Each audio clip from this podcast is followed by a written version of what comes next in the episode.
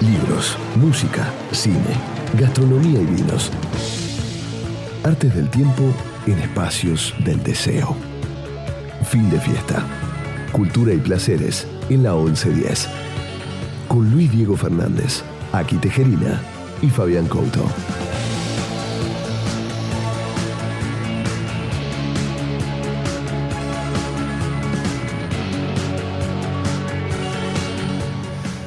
Hola amigos, aquí estamos comenzando un fin de fiesta nuevo, son las 22.03 y el día, no me acuerdo qué día es hoy, el 24 de noviembre.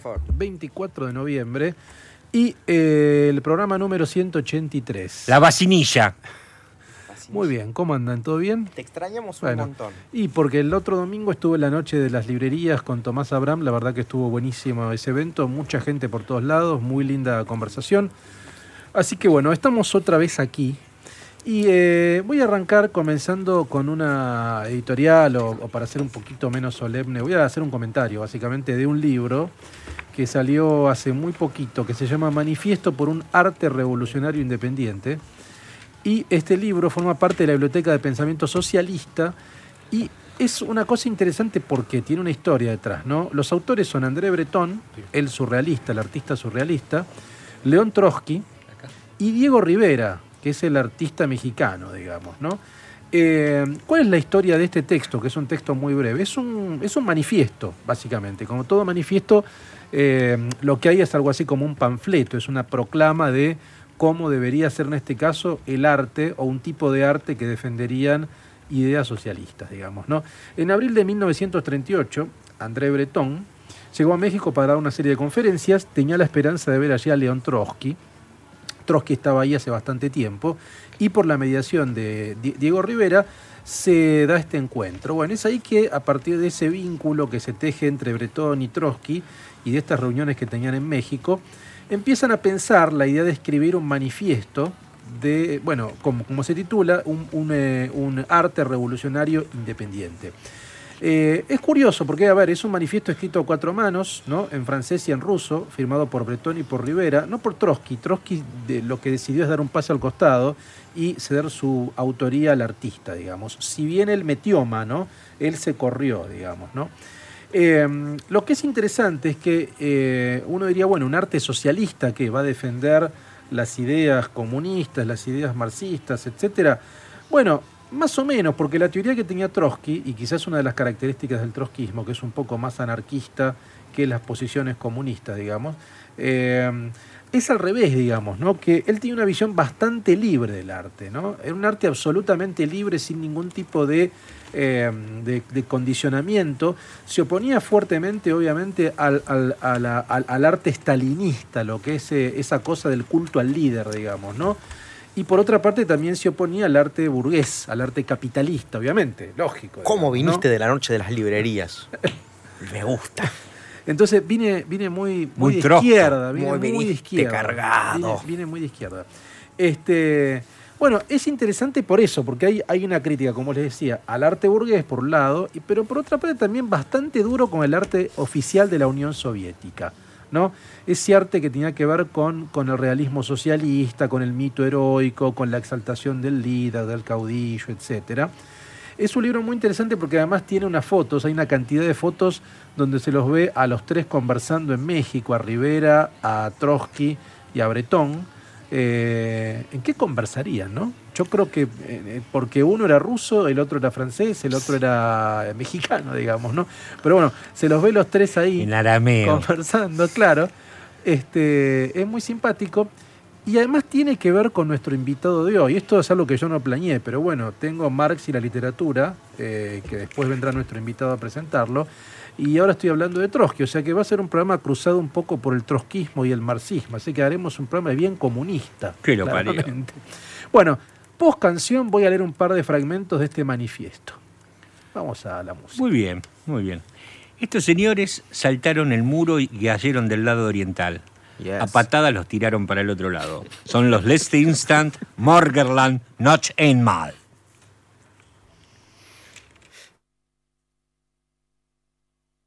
so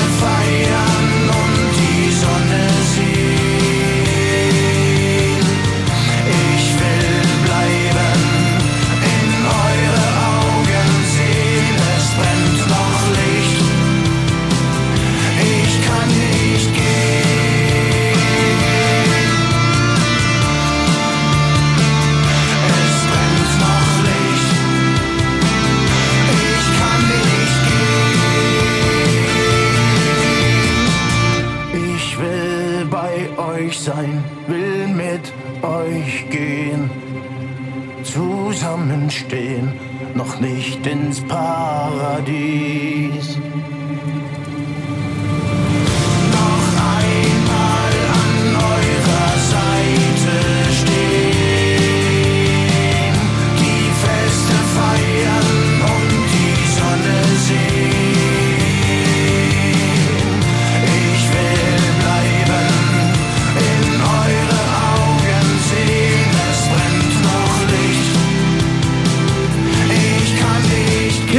Esto, ¿eh? Está bueno, ¿eh? está bueno. Esto es lo Sí, sí, nuevo. la- es, digamos que es la nueva banda alemana que viene después de Rammstein. Yeah. Se llaman Leste Instants y el disco se llama Morgland, que es como Sí. la tierra Mor- del mañana. Claro, de sí, mañana, sí, del mañana. exactamente, sí. Bueno, eh, estamos con el manifiesto por un arte revolucionario independiente de Bretón, Trotsky y Rivera. Voy a leer un par de cosas de esto, porque además, pero más allá un poco de comentar el libro, creo que es un buen disparador para hablar sobre el arte, ¿no?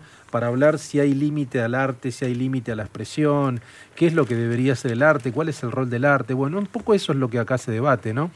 En un momento dice el manifiesto, dice, el escritor debe indudablemente ganar dinero para poder vivir y escribir, pero en ningún caso vivir y escribir para ganar dinero. El escritor no considera en modo alguno sus trabajos como un medio, son fines en sí. Tampoco son para él y para los demás un medio en pro de la existencia de aquellos, sacrifica su propia existencia, de ser necesario. La primera condición para la libertad de prensa consiste en no ser un negocio. Buena esa, ¿eh? No, sí, es, buena es así. esa, ¿eh? La primera condición, lo- lo- o- otra Si vez no, estás comprado. Claro, sí, es no ser un negocio. Lo que pasa es que hay algo que no sea un negocio. Es difícil, ¿no? No, bueno, que- el periodismo Sí. no es un negocio, ganás muy mal como periodista. Sí. Ganás bien como periodista si haces negocios. Claro, Lo acabo de explicar, ¿no? sí. Y, eh, pero está bueno esto, ¿no? El escritor debe indudablemente ganar dinero para poder vivir y escribir, pero en ningún caso vivir y escribir para poder, gan- para poder ganar eso, dinero, sí, sí. ¿no? En la actualidad hay algo en el manifiesto que no se condice.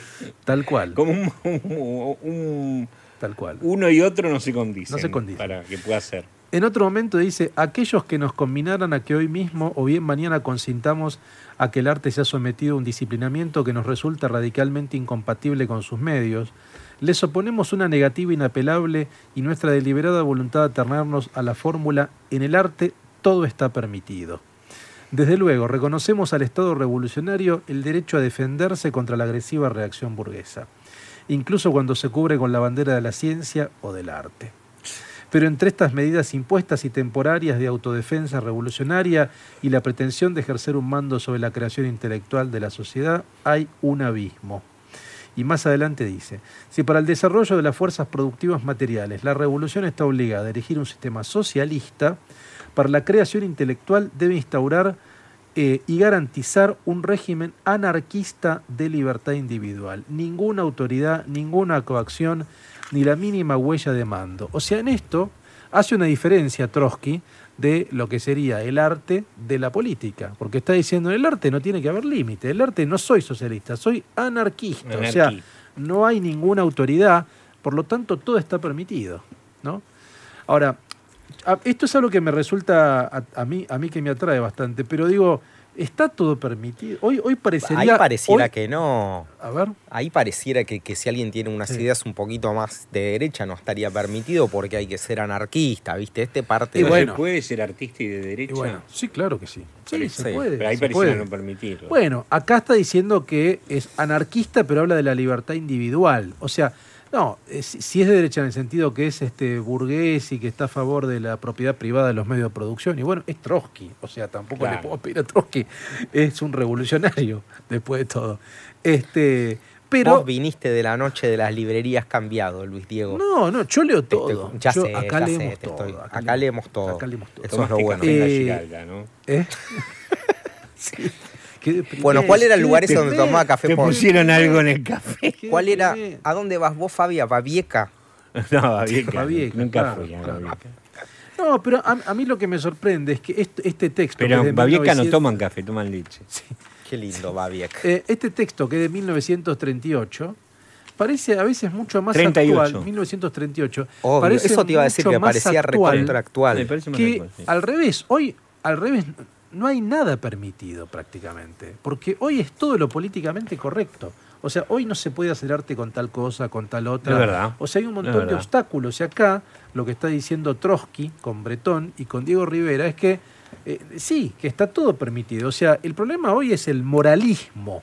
Mirá, Ese es el Sí. problema. el algo, que leí hoy me pareció genial. ¿Cómo es que una generación que creció viendo Jackass, Los Simpsons, South Park y Beavis and Butthead llegó a ofenderse por todo? Claro. Se ofenden claro, por todo. Claro. Claro. Ese es el problema, yo creo. Los Eso sí es grave. 90, esta parte, una cosa. Sí.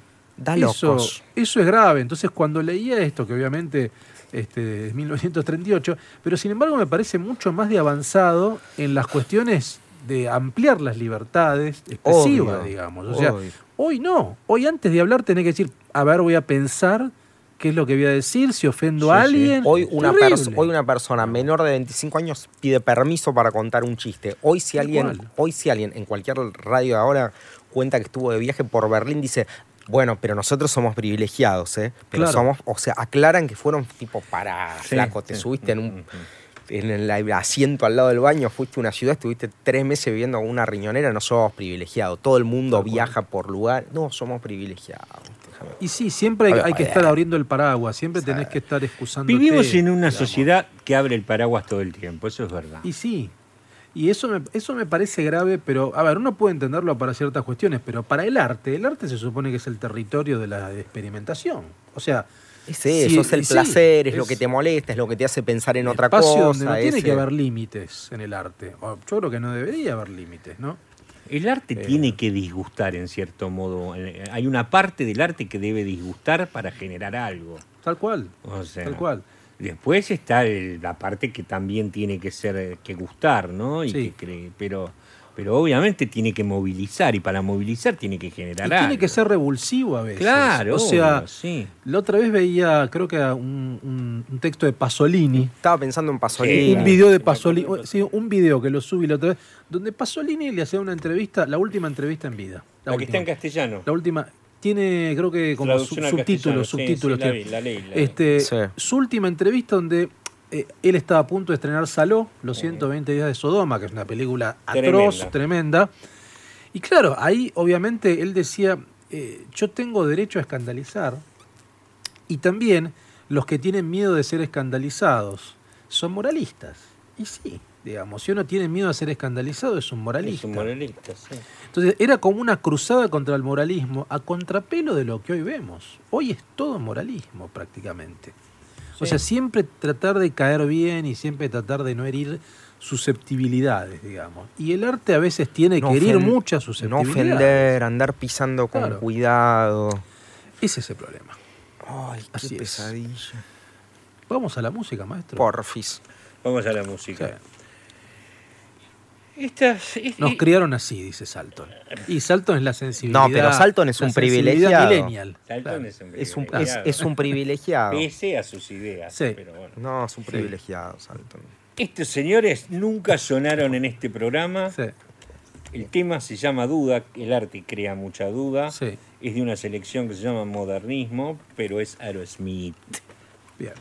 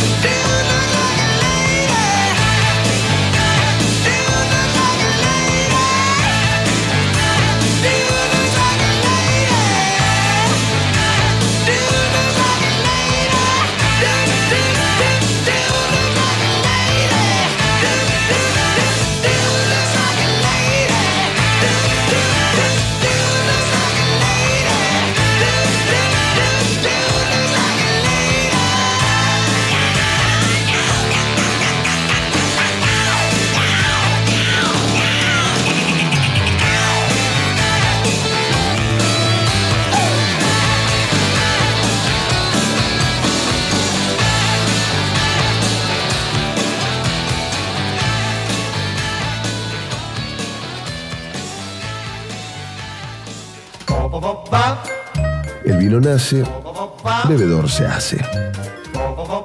Momento Couto. Burbujas remixadas a la hora señalada. Fabián Couto en fin de fiesta.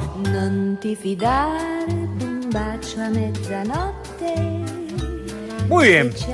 Vamos a, vamos a dedicar este momento. Hay elecciones en la Asociación de Sommeliers, en la Escuela Argentina de Sommeliers, y algo que parecía que todo era un mundo de, vinos buenos, paz y amor, hay un quilombo bárbaro. Pero para eso tenemos justamente al presidente de la Asociación Internacional de Sommelier o la Association de la Sommelería Internacional, que engloba más de 40.000 sommeliers de todo el mundo. En el año 2000 se graduó en la primera camada de la Escuela Argentina de Sommeliers, fue, con, fue cofundador y apenas cinco años después fue elegido por primera vez como presidente de la Asociación Argentina de Sommeliers. Un tipo que sabe mucho porque ejerció el cargo del, del 2016, estuvo tres veces en este programa, es nuestro amigo Andrés Robert. ¿Estás ahí, Andrés? Sí, señor. Bueno, muy bien. ¿Viste cuando alguien dice, yo te voy a dar, te voy a dar, te vamos a dar unos minutos para que nos digas qué es lo que pasa y qué hay, por hacia dónde, qué debería uno votar, ¿viste? Porque está bien, cuando uno, o sea, me parece bueno que expliques qué está pasando y qué hay que hacer. Eh, Bien, la Asociación Argentina de Sommeliers es una asociación que agrupa a los sommeliers en la Argentina, eh, que tiene 18 años de historia, que tiene elecciones cada tres años, este, como en cualquier otra asociación este, civil, digamos.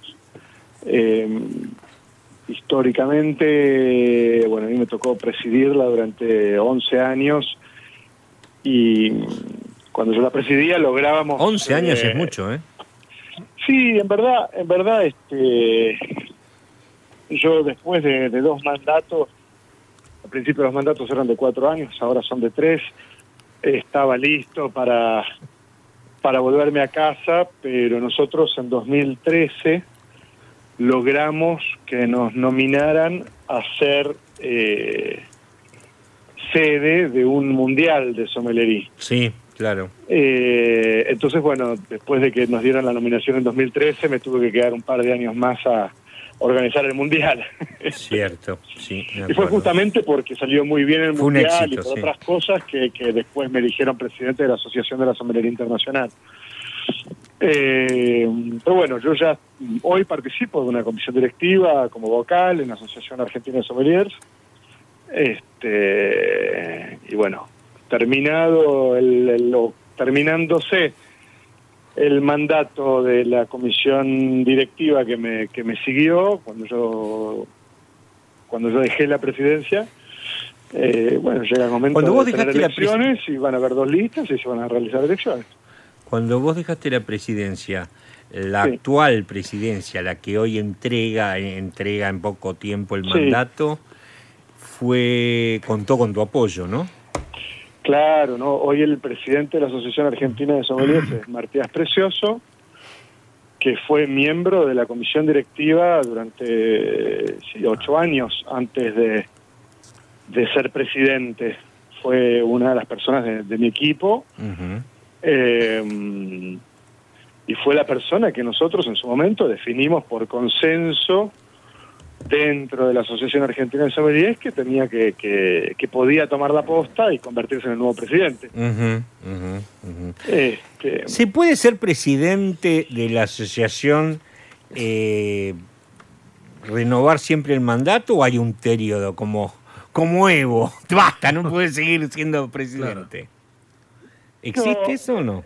el- la Asociación Argentina de Sommeliers tiene hoy mandatos de tres años Sí. eh, con reelecciones ilimitadas. Eh, en la Asociación de la Sommelería Internacional los mandatos son de tres años con una sola reelección posible. Eh, consecutiva al menos. Eh, Pero en la Argentina las reelecciones son Ilimitadas. este, no son no están no limitadas. están limitadas. ¿A vos te queda un año de mandato entonces como presidente o dos? No, Claro, bueno, perdón, yo soy Estoy medio yo, confundido. eh, separemos un poco porque no quiero confundir a, a la audiencia. Yo soy Sí. vocal en la Asociación Argentina de Sommeliers por un par de semanas más eh, que tenemos elecciones y esta vez la elección no es por consenso, sino que van a haber dos listas. Yo voy a participar en una de ellas. Ujú. sigo como candidato a vocal, yo ya no, no,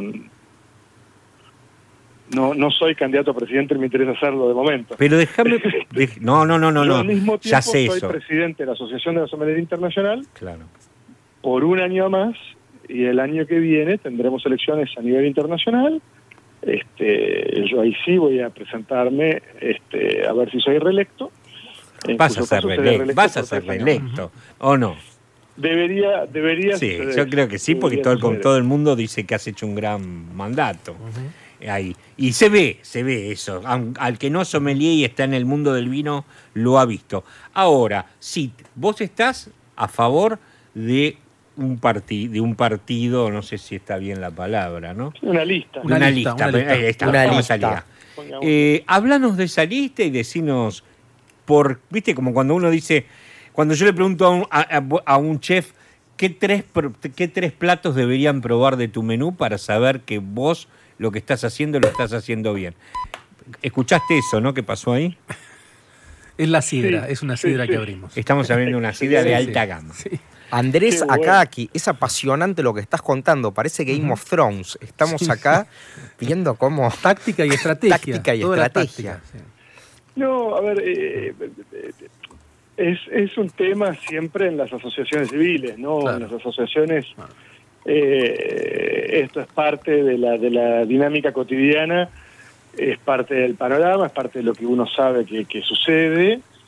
Eh, a veces se puede transitar eh, con más armonía y a veces hay una elección. Digamos, tampoco una elección es algo malo, es una instancia en donde se presentan diferentes propuestas y finalmente también los asociados pueden elegir, que en un punto está muy bien. En este momento hay dos listas, como decía, hay una encabezada por el actual presidente Matías Precioso eh, y una lista encabezada por el actual tesorero, que es Alejandro Martínez. Alejandro Martínez.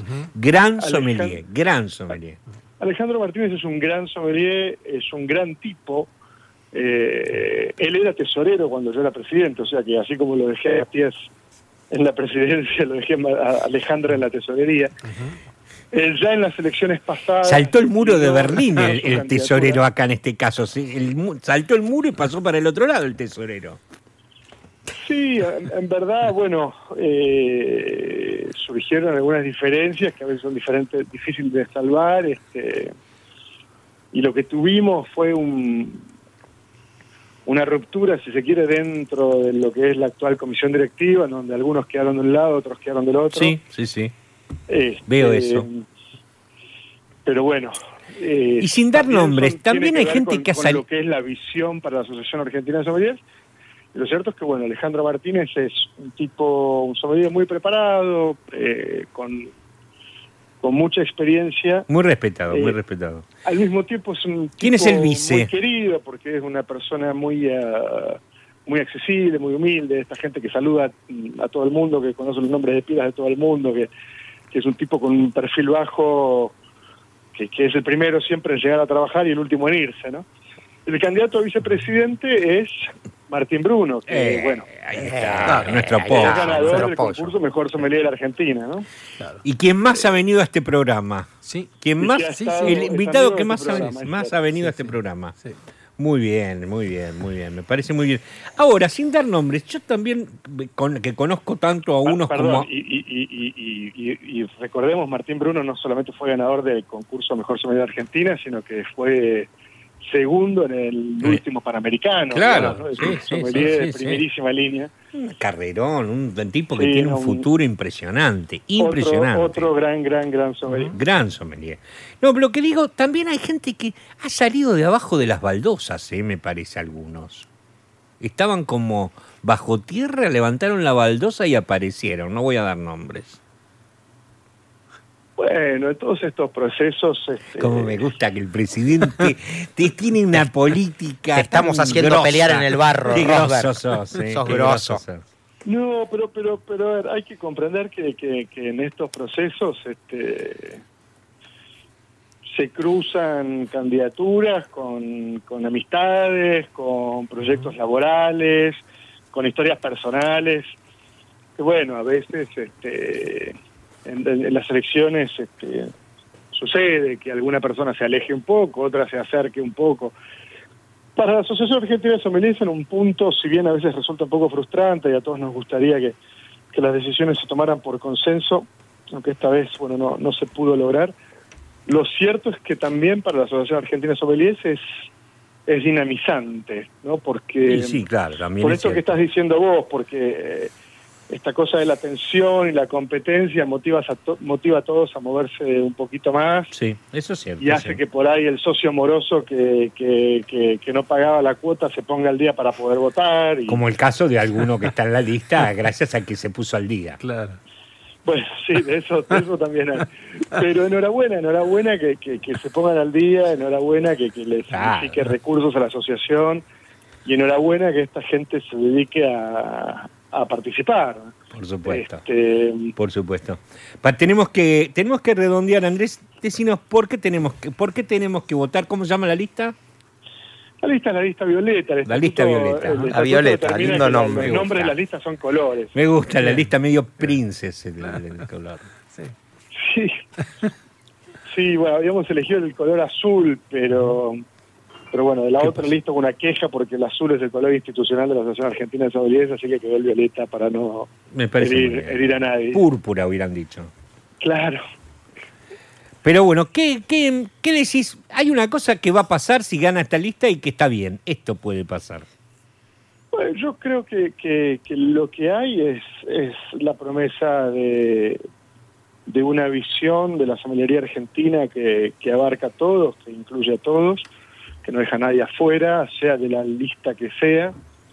Creo que hay muchas ideas. Este, la Asociación Argentina de Sommeliers hace un tiempo que, que está creciendo fuerte, unos cuantos años. Tal vez el punto de inflexión fue el Mundial de Sommelería que nos dio mucha visibilidad y nos dio recursos económicos, etcétera.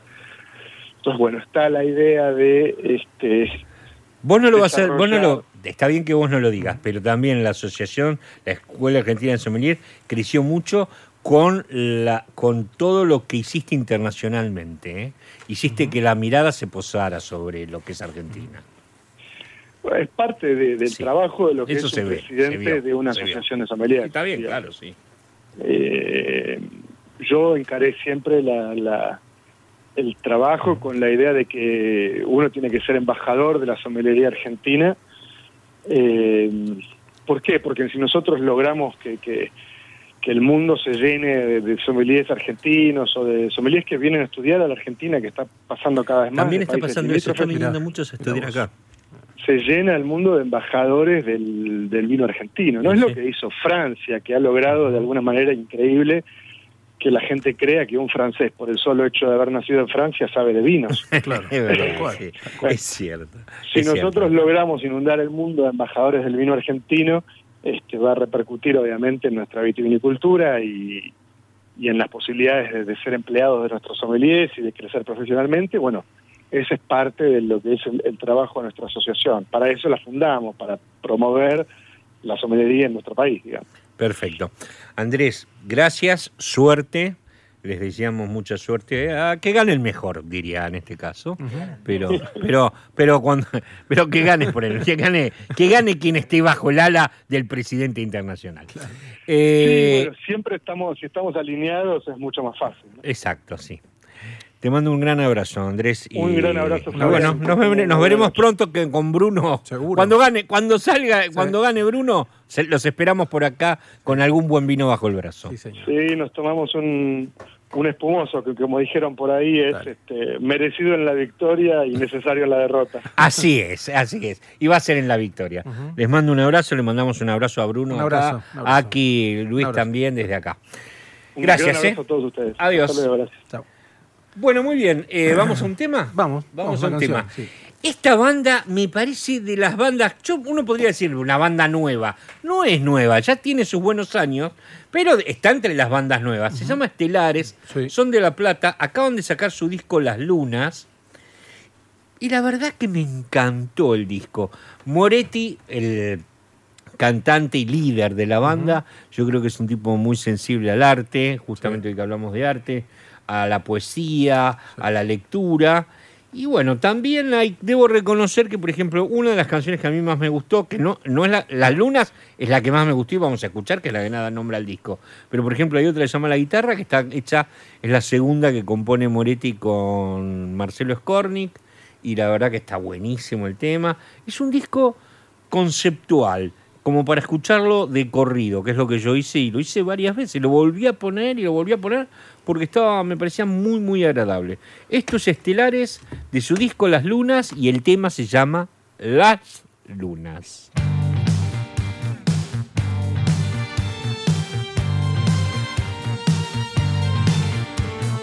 Era un verano preciado en el Uruguay. Vos me cantabas canciones debajo del mar. Vestíamos con ropa de media estación. Y nos quedábamos solos cuando se iba el sol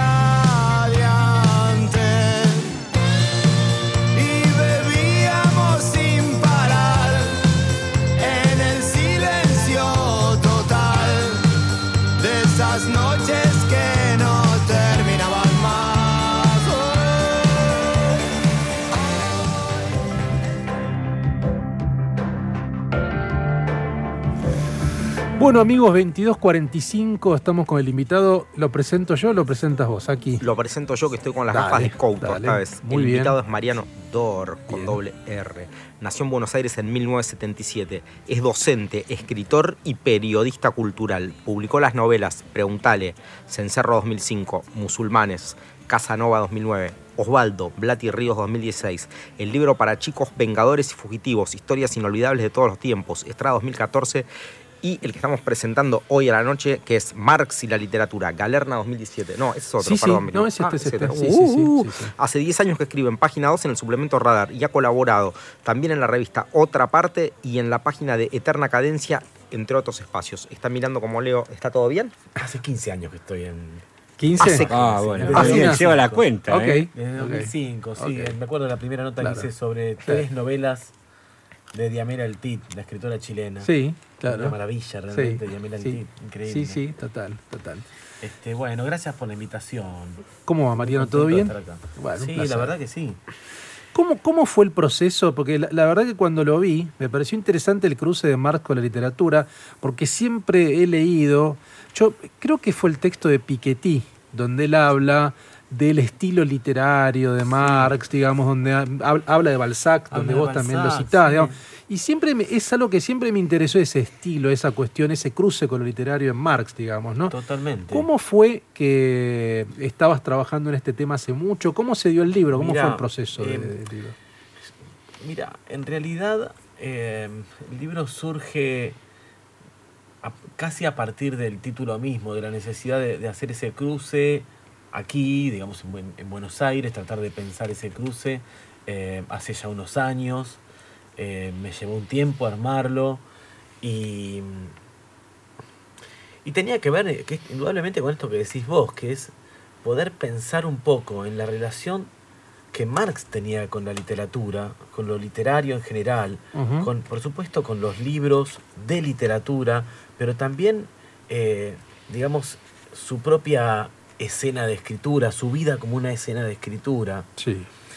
Eh, y ahí, ahí uno te- tenía que, que justamente detenerse en la manera de escribir de Marx y, y- y cómo, cómo Marx vive su, su, su pasaje de tratar de ser un escritor, Sí. de- de ensayar algunos poemas y... Claro, porque eso es lo interesante. Claro, que hay eso eso no sé si se conoce tanto, ¿no? Hay No una novela, no hay una novela de tanto, Marx. pero, pero está disponible. claro, sí, está claro. disponible. Claro. Eh, Escorpión y Félix, ¿no? Escorpión y Félix, Este, claro, claro. Y es un. es- al mismo tiempo, si uno, cuando uno lo lee, Sí. eh, cuando uno lee, digamos, ese texto, que obviamente es un texto de juventud, Sí. este, pero tampoco de, tampoco de tan joven, ¿no? Este, es un texto que tiene mucho de, de satírico, Claro. tiene eh, mucho humor y ese humor corrosivo y siempre un poco eh, burlón, Sí. eh, digamos, con, con personajes o con estereotipos de, Sí. de su mundo. Este, y es, esa misma manera de escribir va a estar presente después en, digamos, en sus textos más clásicos, en sus Claro. textos canónicos. Claro. ¿no? Porque Claro. indudablemente que cuando uno lee eh, los distintos textos de, de Marx, siempre encuentra que, que está como, parece un escritor caliente, ¿no? Que siempre, Claro. está, siempre está escribiendo con una calentura muy especial, con, con- como con bronca o con ganas de pegarle a alguien. Muy o apasionado, hay muy mucha peleado, pasión, sí. ¿no? ¿Cierto? Sí, sí, es como claro. un escritor así que, Es verdad. que Claro, parece que claro. escribe en la barricada misma, pero, Claro, es, claro, pero también es cierto claro. que escribe en, entre libros, es un tipo, es un, Claro. es un ratón de biblioteca, ¿no? Claro, claro. Eh, y también es cierto que, que su pasión por la literatura es una pasión por la lectura, Claro, ¿no? claro. Y que esa pasión por la lectura lo lleva prácticamente a... Bueno, viste, Est- esta especie de dicotomía de que es la literatura o la vida. Claro. Es como que vos lees cómo se le mueren los hijos o, o las enfermedades que atraviesan la Sí. familia, las penurias. Y sin Sí, embargo, sí, él no deja de escribir, no deja de leer, no deja de llevar adelante su obra y al mismo tiempo de rosquear, o sea, de llevar Claro, adelante claro. eh, algo así como una revolución. Una revolución, claro. claro, ¿No? esto es notable. Y, y, y Piketty efectivamente lo, lo, lo menciona. Claro. Este, y como recién vos mencionabas a, a Balzac, Sí. eh, a Balzac uno puede leerlo como un sociólogo, claro. ¿no? Tal cual. Como un cual. sociólogo de, de, Sí. digamos, de- del, del siglo sí. XIX. eh, está como haciendo una, una, una radiografía de la, de la sociedad que, que, que si bien, por supuesto, no es un escritor que uno diría eh, eh, marxista, sí, Claro, sin embargo, claro. está poniendo en evidencia Tal cual. determinadas, eh, determinados mecanismos que tienen que ver con el capital. Ahora, quiero ir un poco a esto, porque es interesante. Eh, uno, cuando habla de estilo de los escritores, habla de estilo de los narradores, de los poetas, pero acá estamos hablando de economistas, digamos, ¿no? Es un sociólogo, economista, filósofo, digo, Marx es muchas cosas, digamos, Sí, uno podría totalmente. pensarlo. Pero, y lo comparaba con otros, porque por ejemplo, Adam Smith también tiene un estilo literario muy depurado, y es interesante cómo los dos trabajan, cada uno de su lado, digamos, opuesto, pero Sí, con metáforas. Son vos- opuestos, eh, y hay que ver si, o sea, Son lo opuestos, que es pero opuesto es la por- lectura o, o, Claro. digamos, eh, el lugar Claro. en el que han quedado. Pero ¿sabes en qué pensaba? No sé, en, en- en cómo usan las metáforas. Mano invisible. Ah, la mano Smith, invisible. Es extraordinaria esa metáfora. La mano invisible. O Marx cuando habla de un fantasma, el, el fantasma, Fantasma del manifiesto. Claro, es, es un comienzo gótico casi eso. Sí, es una novela gótica el manifiesto. eh, y, y Medio Shakespeareano. Claro, es una cosa shakespeariano, exactamente. total, ¿no? ¿no? Y él, él es un fanático de Shakespeare. claro. Eh, conocía pasajes de memoria, del mismo modo que conocía pasajes de memoria de la tragedia griega. Claro. Eh, y digamos, hay que conocérselo de memoria, ¿no? Y además Sí, dedicarse sí, total, economía. total. Eh, pero es cierto, él hace economía política, con lo cual eh, es como que es como si estuviera de algún modo inventando una disciplina. Bueno, Foucault diría una, Sí, sí. una discursividad, ¿no? sí, Es como, un ¿no? discurso. Sí, sí. De alguna manera está, está como inaugurando un, un- un campo discursivo. Tal cual. Este, Tal cual. y lo hace con mucha vehemencia, ¿no? Claro. Eh, esto impacta. Y indudablemente el impacto es tan fuerte y la creación de una discursividad es tan fuerte que siempre uno puede hacer un recorte en, en la literatura. No necesariamente en la literatura posterior a Marx, sino en, en la literatura de manera general. Tal cual. Uno puede hacer siempre un recorte eh, pensando en Marx Sí. pensando Sí. en, en su influjo Sí. y en sus múltiples aristas. Y un poco ese fue eh, también el motor del libro. Sí. Decir, bueno, tenemos derecho a hacer algún tipo de recorte. Los recortes podrían haber sido otros. Por supuesto que Sí. cuando uno lee el, el- el Marx y la literatura que acaba de publicar Galerna, Sí.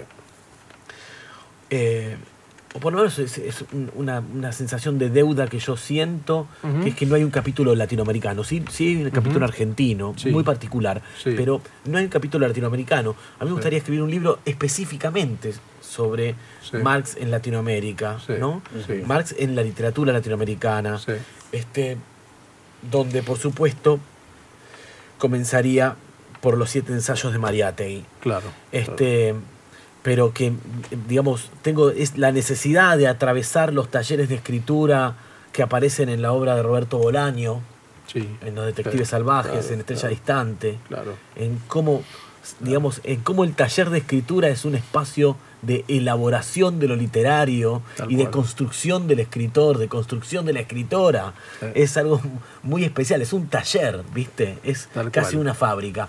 Este, Ahora, pero pues- eso no pues, está sí. en el libro. No hay No, un capítulo no. latinoamericano específico. No. Sí, sí hay un capítulo eh, sobre, mm, sobre los Estados Unidos. Sí. Es decir, eh, aparece allí. Sobre Kerouac, Ginsberg, de los beatniks hablas Exactamente. también, ¿no? Sí. Y, cómo, y cómo se, interesante, y cómo claro. se hace el, el camino, ¿no? De, digamos, de el lugar que ocupa el nombre de Marx Sí. en On the Road, Claro. ¿no?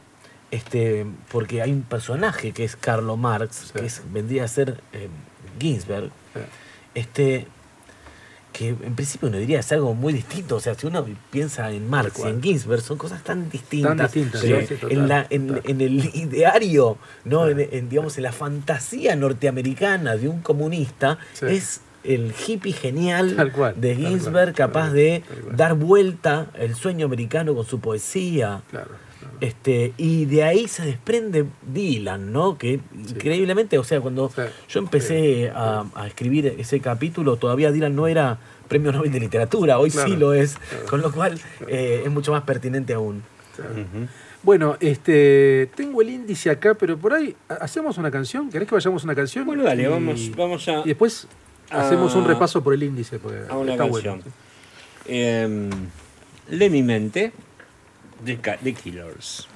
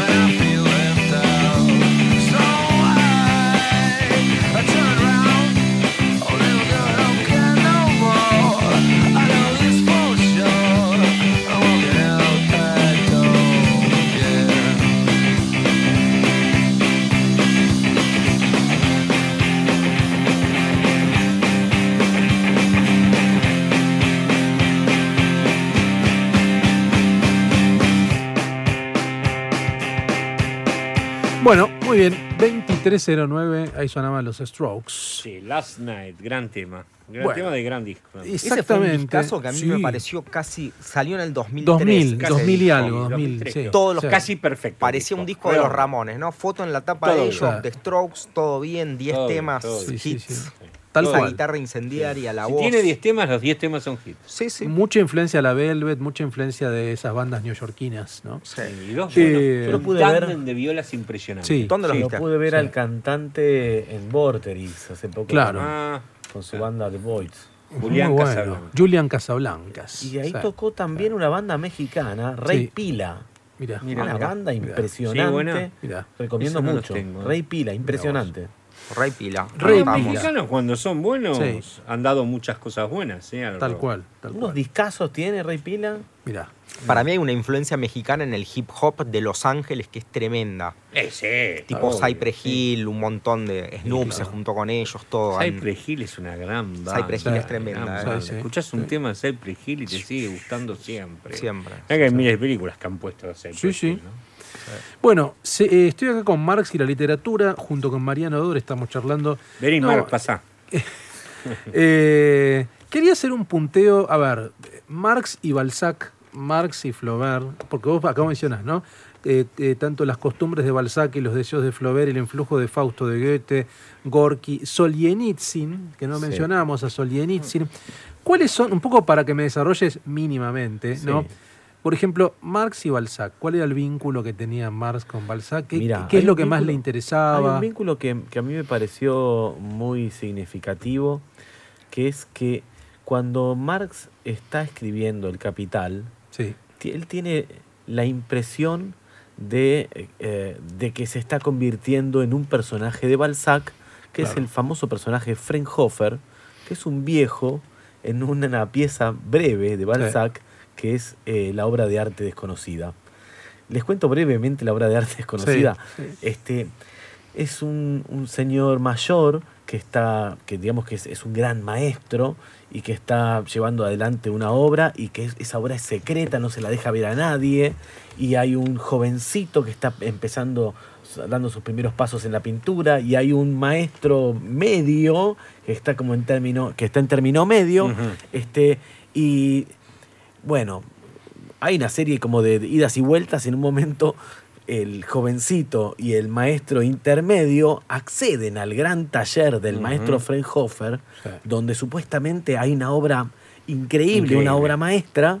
Este, y la verdad es que ellos cuando ingresan al taller buscan las obras y, y no encuentran esa obra maestra. Claro. Lo que ven es un enorme lienzo donde hay capas y capas y capas de pintura que en realidad en la época de Balzac todavía no, no- no- no- estaba el arte abstracto, o sea, el, expresionismo abstracto. Claro. Pero Balzac ahí adelanta el expresionismo abstracto, detrás del cual asoma un pie vivo, dice Balzac. Claro. Se ve un pie vivo detrás de un montón de capas de colores. Sí. Pero para el viejo Fraunhofer, esa es la- como la perfección. Y en realidad, Claro. esa perfección que está persiguiendo Fraunhofer, que es el realismo llevado a su máxima expresión, es la incompletitud, es la imposibilidad de, con- de concluir una obra. Y Marx dice en un momento, me siento como el viejo está. Claro, claro, tal cual. ¿No es cierto? El, el Capital es como una obra increíble. Es una obra, in- claro, sí, sí, absolutamente, pero es cierto, es una obra que es imposible porque Imposible. nunca termina de alguna manera. Claro. Viste, cuando vos empezás a leerlo, leer los primeros volúmenes y decís, bueno, y, y- y- y me faltan nueve más. Claro, No claro. Es como fuerte, ¿no? Pero es interesante porque vos decías, claro, Marx se, se autopercibe como un personaje literario. Él es un personaje Sí, literario. sí, totalmente. Y su Totalmente. historia es muy interesante, ¿no? Yo me acuerdo que leí en, el- en- hay una biografía de Francis Wynne, que seguro la leíste, ¿no? Es muy interesante, está muy buena esa biografía. Contaba los forúnculos que tenía, no se podía sentar, Marx, no se podía, Sí, sí, sí. era complicado. Era un tipo que estaba acostado, que se tenía que parar, se tenía que era- estaba muy incómodo con los forúnculos que tenía. Bueno, y de, y de hecho eh, muere recostado en su, en sí, su escritorio, ¿no? Que es sí. también una imagen im- impresionante, ¿no? impresionante. sí, sí, Recostado sí. sobre el Sí. escritorio. Sobre el escritorio con los Sí. papeles ahí laburando.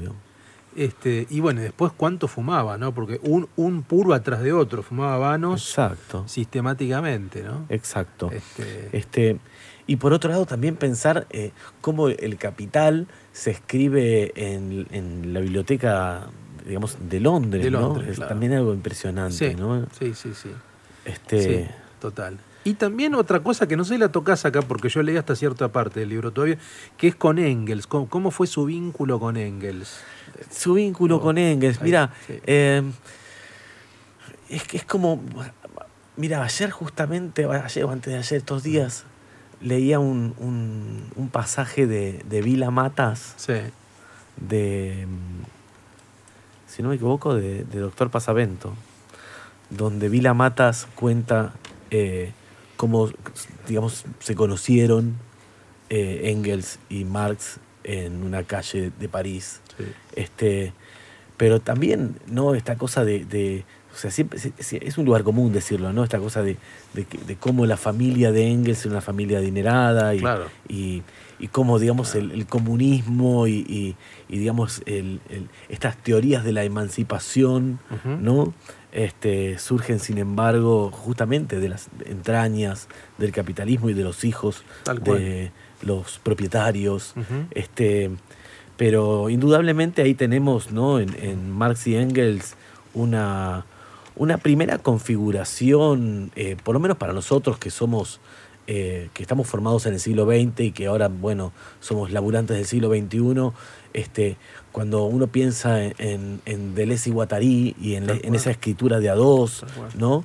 Y cuando vos pensás justamente en cómo fue escrito el manifiesto y eh, cómo pasa por distintas manos y cómo ellos se, se van motivando uno al otro, eh, es como si fueran una banda, justamente que ahora estamos hablando Claro. de los Strokes y Claro, demás. claro, es como algo muy in- intenso que sucede Sí. en el orden de la escritura, en el orden de la teoría y en el orden de la praxis. Tal cual. Es algo impresionante, ¿no? Y como Sí, Engels sí, pone guita, ¿no? Engels, o sea, Engels va poniendo guita, va poniendo guita. Sí. eh, y, y Marx, eh, o sea, uno dice vive en la miseria, pero al mismo tiempo tenía una gran biblioteca, bueno, Sí. se- tuvo la oportunidad de trasladarse a Inglaterra, este, pero... mm, No, y además una- es- es- son vidas que son difíciles de pensar para nosotros, justamente las vidas del siglo XIX. Por eso también leemos a Balzac y quedamos, o, o a Flaubert, y quedamos eh, pasmados cuando vemos cuál es la vida en el siglo XIX. tal cual. ¿Cómo tocas el, el caso de eh, Solzhenitsyn? ¿no? El caso de Solzhenitsyn, mira, viene un poco a colación eh, del libro de, de Manuel Carrer, Sí. ¿no? Este, donde, eh, donde aparece mencionado Solzhenitsyn, este, estamos hablando de Limonov. ¿no? Limonov. Qué librazo sí, ese.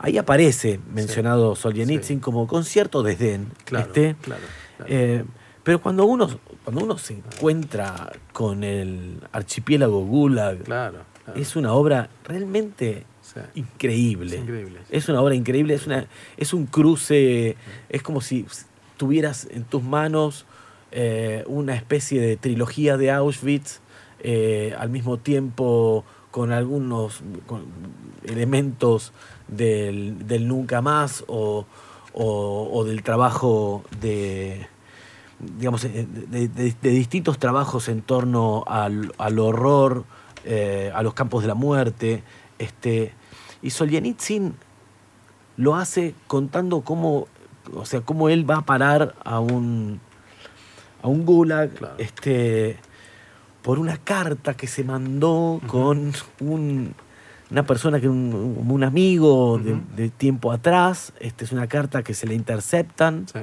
eh, y que es considerada eh, traición o, o de alta sospecha. Este, y, y queda, queda, digamos, atrapado en, en la red del Gulag Claro. y allí Solzhenitsyn hace eh, una, una radiografía del, del terror soviético. Este,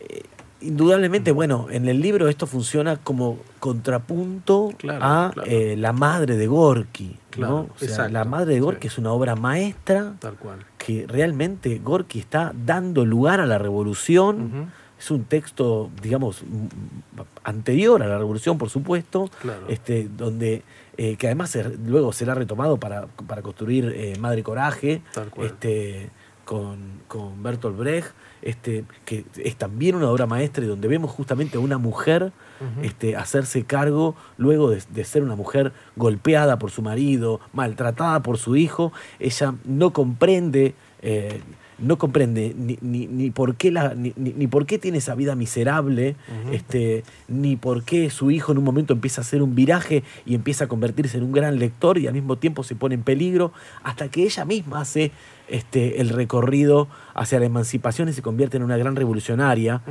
Y, y, y- y al mismo tiempo, como explica Solzhenitsyn, Sí.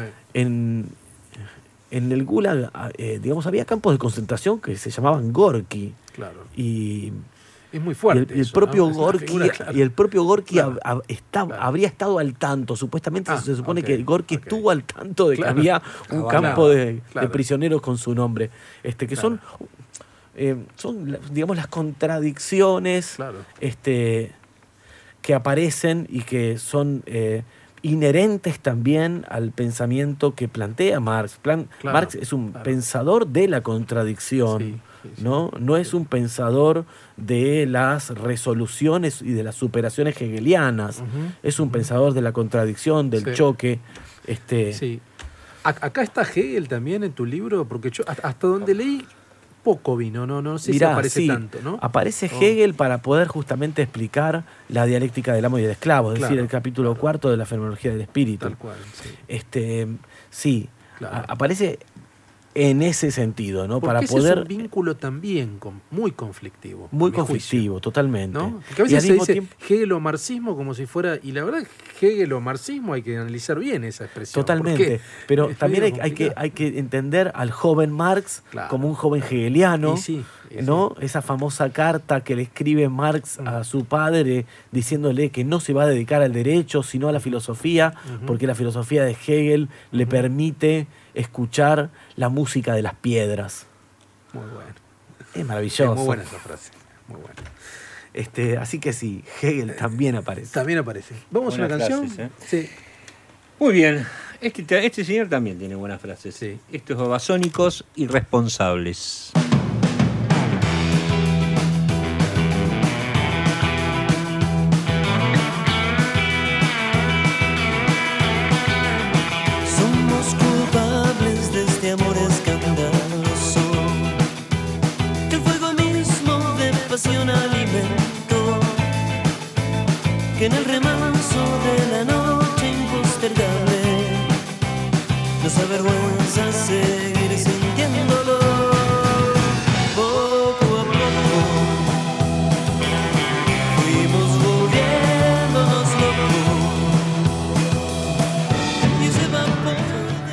Shot de filosofía en la noche del domingo.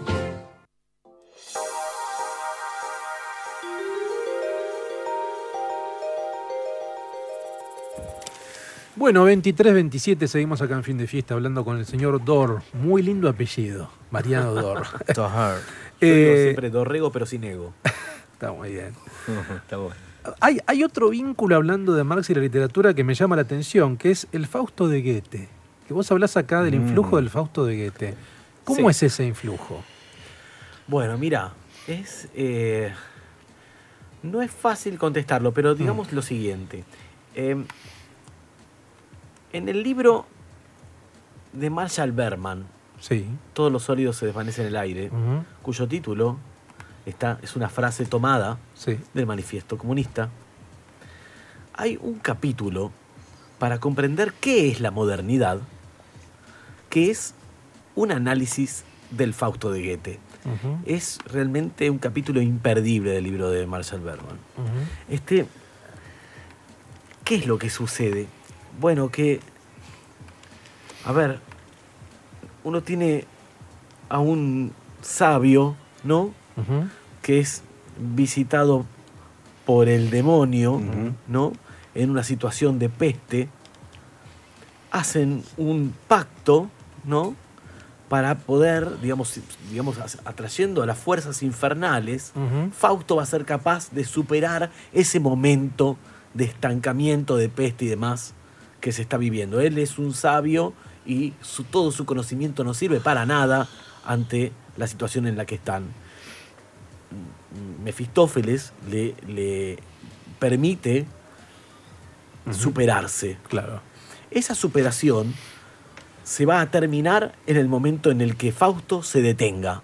Cuando Fausto diga, muchachos, acá me planto, entonces en ese momento Lo vine a el diablo se lleva a Claro. Fausto, se queda con su alma este, y, y, digamos, se detiene el tiempo, por decirlo así. Este, ¿Qué es lo que hace Fausto con esa potencia? Él trata de hacer, entre comillas, el bien, ¿no? Este, pero, por supuesto, todo lo que toca lo destruye. En primer lugar, a Margarita, de quien se enamora, ¿no?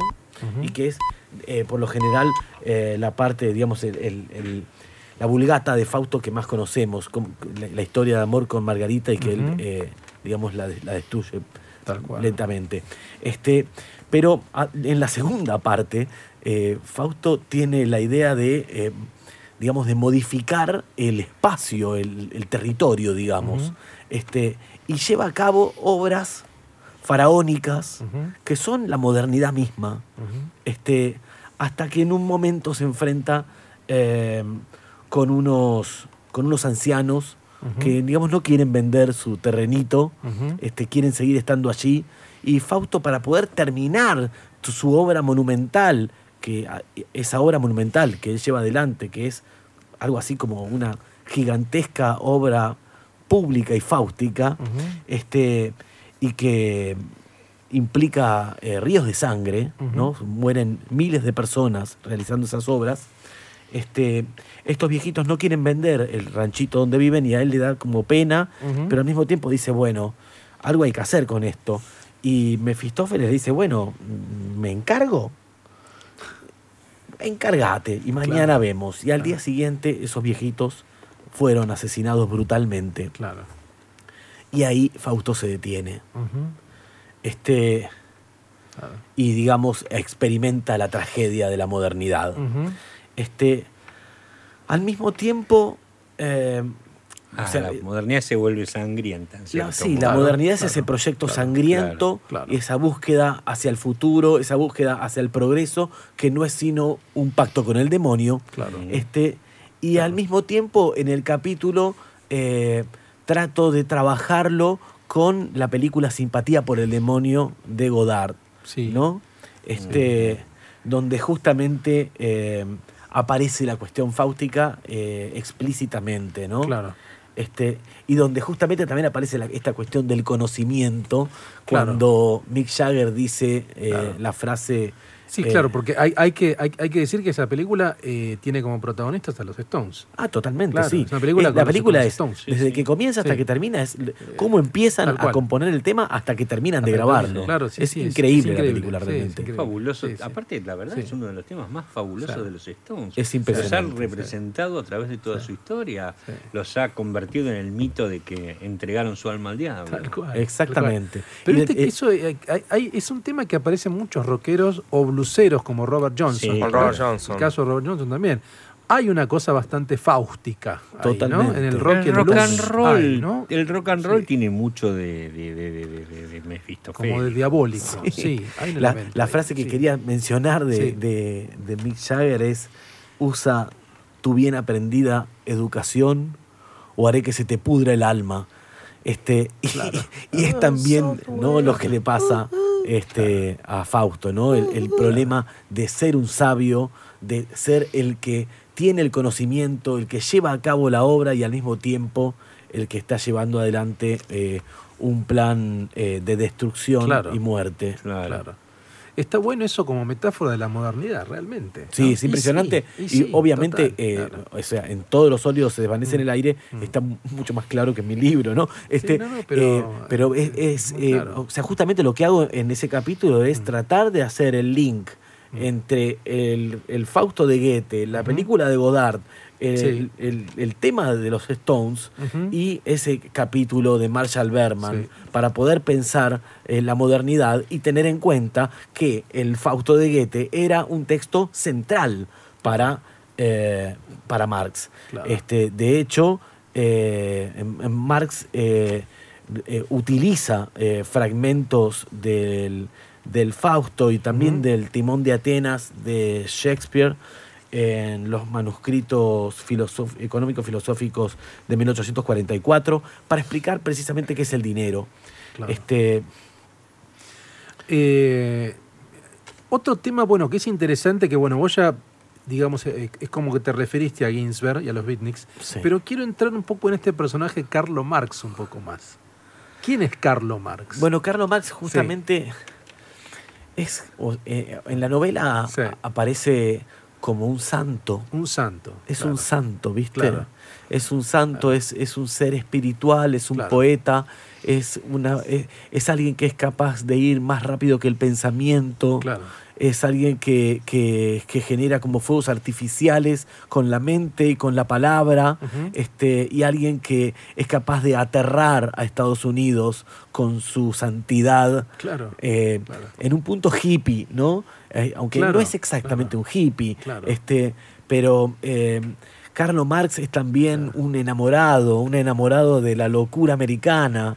Es, es- Claro. es el vínculo que él tiene con Neil Cassidy, este, es decir, con Dean Moriarty en, en la novela, es maravilloso realmente. Y la elección que, de Kerouac de llamarlo Carlo Marx es como, Muy es como darle eh, un besito en la frente realmente a Claro. Ginsberg, ¿no? Este, Pero uno puede entender que es un poco irónico eso, porque, a ver, a mí me cuesta pensar a, a- es como... No sé, pero Por Marx eso digo el como- besito en la frente, Claro, ¿no? pero como un santo. Sí, claro, porque es Como extrapolado a la categoría claro. de santo, como digo yo, Claro, ¿no? Porque, claro. pero es que eh, pensemos que justamente Estados Unidos en ese momento, eh, digamos, persigue a los comunistas eh, y persigue, eh, digamos, censura al comunismo y censura a Ginsberg. Claro. Censura a Ginsberg. Es decir, Aullido es un poema censurado Sí. por obsceno este, y porque proclama la liberación de los cuerpos, de las mentes y de América entera. este, y en ese sentido es el Carlo Marx, ¿no? Claro, total. este, Sí, me sí, parece. sí. Eh, y, y realmente, eh, no sé si vieron la película de Scorsese.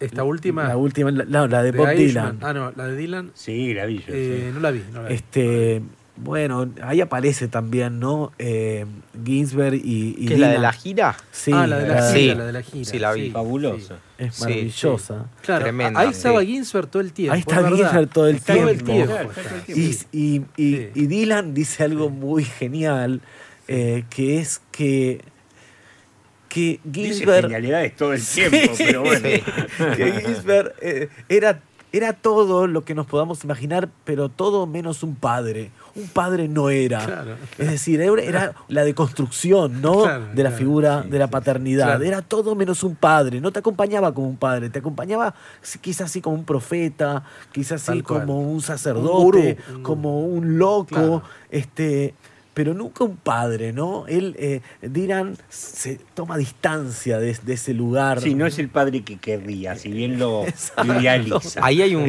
ah, ahí hay un libro divino sobre esa gira de Sam Shepard Ay, que, es genial. Eh. que se to- que, que De hecho, observa, está en la película, observa sí. todo un poquito sí, como de afuera y dice que a se me fue. A Ginsberg siempre estaba por, por entrar a leer algún poema antes de un recital y siempre lo cortaban como a último momento. Y este lo va contando como algo medio gracioso, es buenísimo. Dice, bueno, y ahora la parte de Ginsberg, que ya como estamos llegando dos horas tarde y estaba practicando, ya todos sabíamos que no iba. iba. Que le iban a En, en- inyectar. en el libro justamente menciono algo que también aparece en la película de Scorsese, que es eh, ese momento en el que Ginsberg y Dylan van a tocar a la tumba de Kerouac. Ah, sí, está buenísimo. Es increíble, momento. un Claro, momento claro. eh, muy, muy conmovedor. Total. Pero al mismo tiempo, este capítulo, el capítulo, eh, Sí. digamos, norteamericano del libro, este, se hace un- un- una especie de, de- de contrapunto con la generación perdida, ¿no? Claro. La generación Scott perdida de- Fitzgerald. de, Fitzgerald, Claro, claro. este, eh, de T.S. Eliot, este, y de aquellos que, que justamente crearon una literatura ciertamente genial y que eh, de la cual, eh, digamos, se, se despega o que se genera un relieve con esa otra camada que será la beatnik, ¿no? Tal cual. Este, porque cual. Fitzgerald, eh, tanto en el crack up como en textos eh, como La década perdida, Sí. ¿no? La década perdida, que es la, eh, la historia de un, de un hombre que ha pasado 10 años bebiendo alcohol, Claro. ¿no? Bueno, Este, Sí, sí. acá hay un par. Bueno, es que no, es que no, es que yo creo que es que Fitzgerald es, es literatura 100% etílica. Totalmente. 100% totalmente. obvio. Es Bueno, está, impresionante. está esa frase que ama Deleuze de la vida es un proceso de demolición, ¿no? Totalmente. Y sí. Y la verdad que Fitzgerald fue eso, un proceso de demolición. En, ¿no? en este cuento, eh, en la década perdida, eh, es un, un- un arquitecto, un ingeniero, un tipo que eh, trabajaba en la construcción de los rascacielos Mm. y luego de esos 10 años de estar metido exclusivamente en la bebida, este, sale a caminar Mm. por Nueva York y, y alguien que lo está acompañando le dice, bueno, ese es tal edificio. Y él, y él le dice que a ese edificio nunca lo vio, pero que él lo hizo ¿no? Él es el Claro. que hizo todos los planos, el que lo construyó, pero que en realidad nunca lo vio, porque en el momento en que lo estaba haciendo estaba en tal nivel de locura, Claro, claro. Este, que era la primera vez que lo veía ahora, ¿no? Este, así que también hay una especie de. Es como una locura maldita la, de, la, de- la de- la de la generación perdida. Claro. Y hay una locura bendita en la de Ginsberg y claro, Kerouac claro. y Burroughs. Claro, es que yo creo que en los beatniks hay como una voluntad de creer. Hay por lo menos una aspiración a creer. En los perdidos, no, hay un escepticismo más, ¿no? Hay una Sí, posición y bueno, porque justamente ¿no? vivieron, ¿no? Vivieron eh, digamos, América la, más la, la miseria del cerrada. 29, Claro, este, claro. vi- vivieron, eh, digamos, la, la- la destrucción de, la economía, este, la destrucción del capitalismo. Claro. Este, y, Los y los otros beatniks- enganchan una América No, ya claro, es- otro momento, descubriendo es otro la momento. falopa, la sexualidad, Tal los- cual. viajar todo Estados Unidos, todo un lugar para, para viajar. y ¿no? los beatniks van a conocer además la guerra y van a volver de la guerra, digamos. Claro, claro, ¿No? tal cual. ¿Canción? Vamos a escuchar. Vamos a una canción. Sí, sí. La Reina de Marte, Masacre.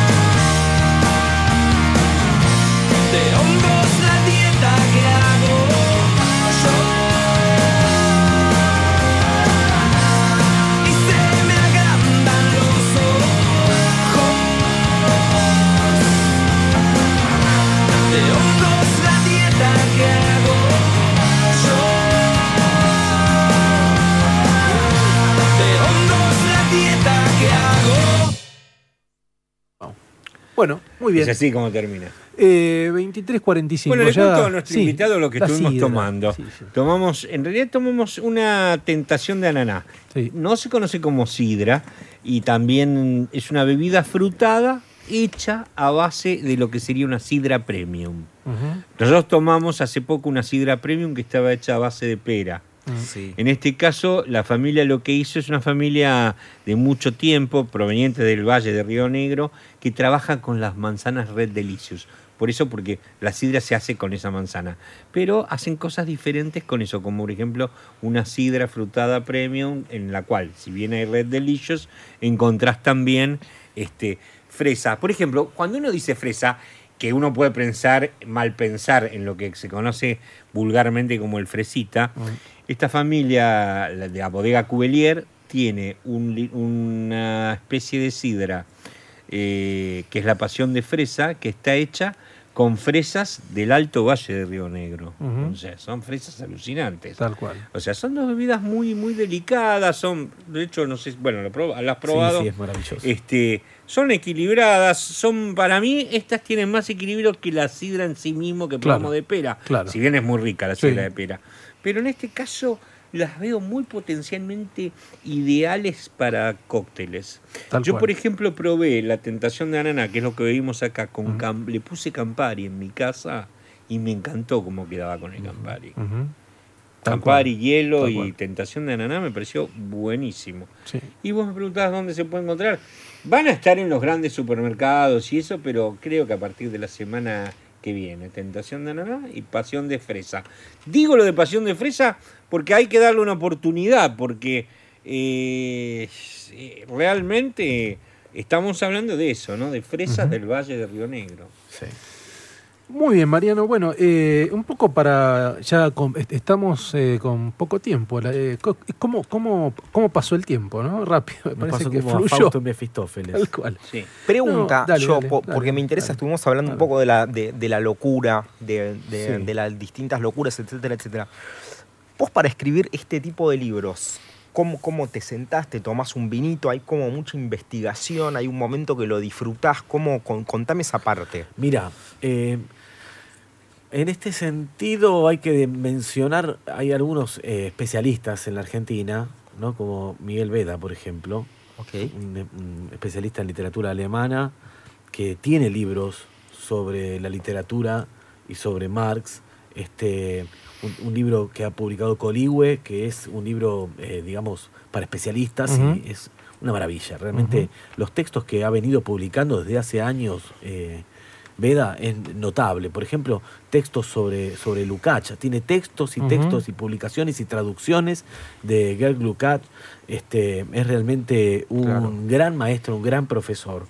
Este, y además tiene las traducciones, por ejemplo, de el- del manuscrito eh, em, económico-filosófico de, de- de 1844, estas son también del... en- Ujú. en, este sentido, hay buena parte de la investigación que uno recurre a los grandes investigadores. ¿sí? Claro.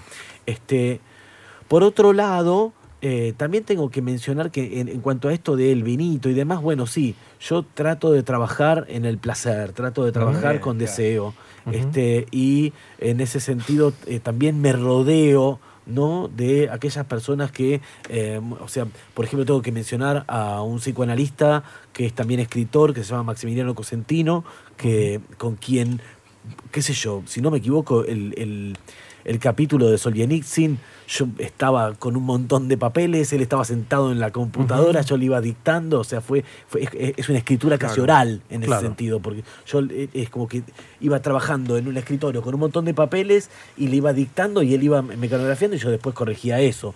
Este, también tengo que mencionar eh, a Tete García Bravo, que es mi compañera, yo no hay nada que eh, digamos que publique sin leerle a Este, TT es como, bueno, es una licenciada en letras que eh, es, eh, digamos, un- una referencia para mí fundamental, eh, tanto para publicar las reseñas en página 12, como para eh, publicar estos ensayos literarios o las novelas.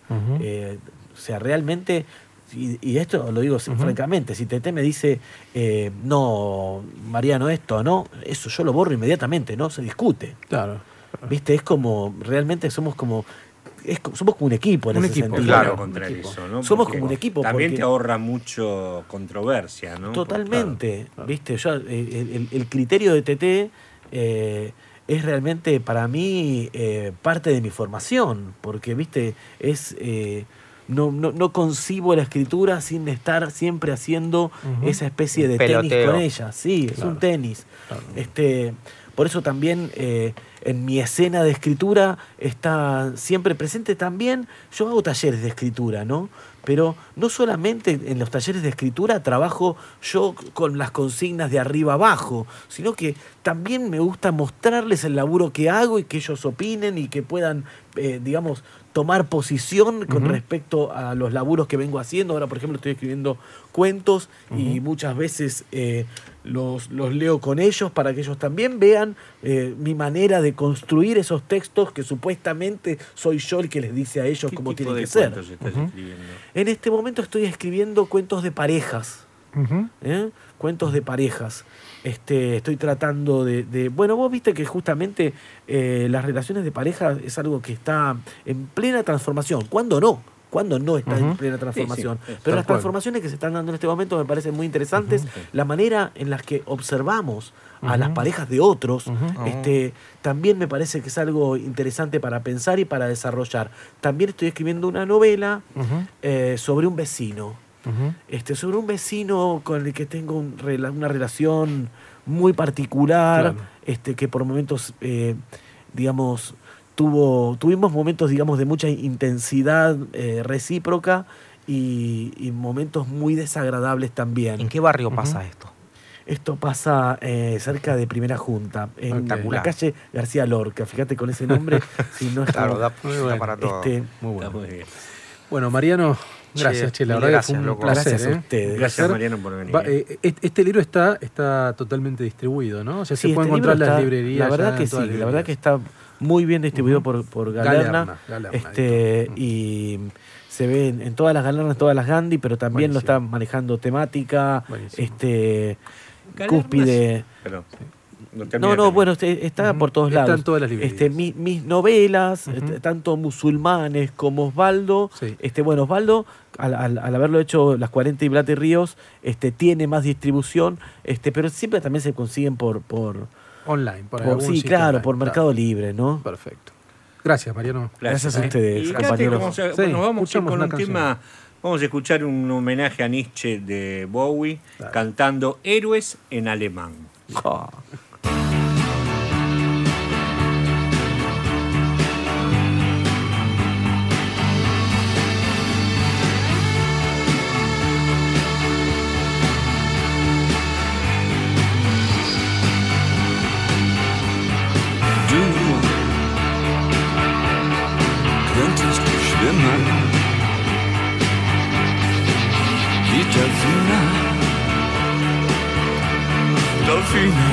good.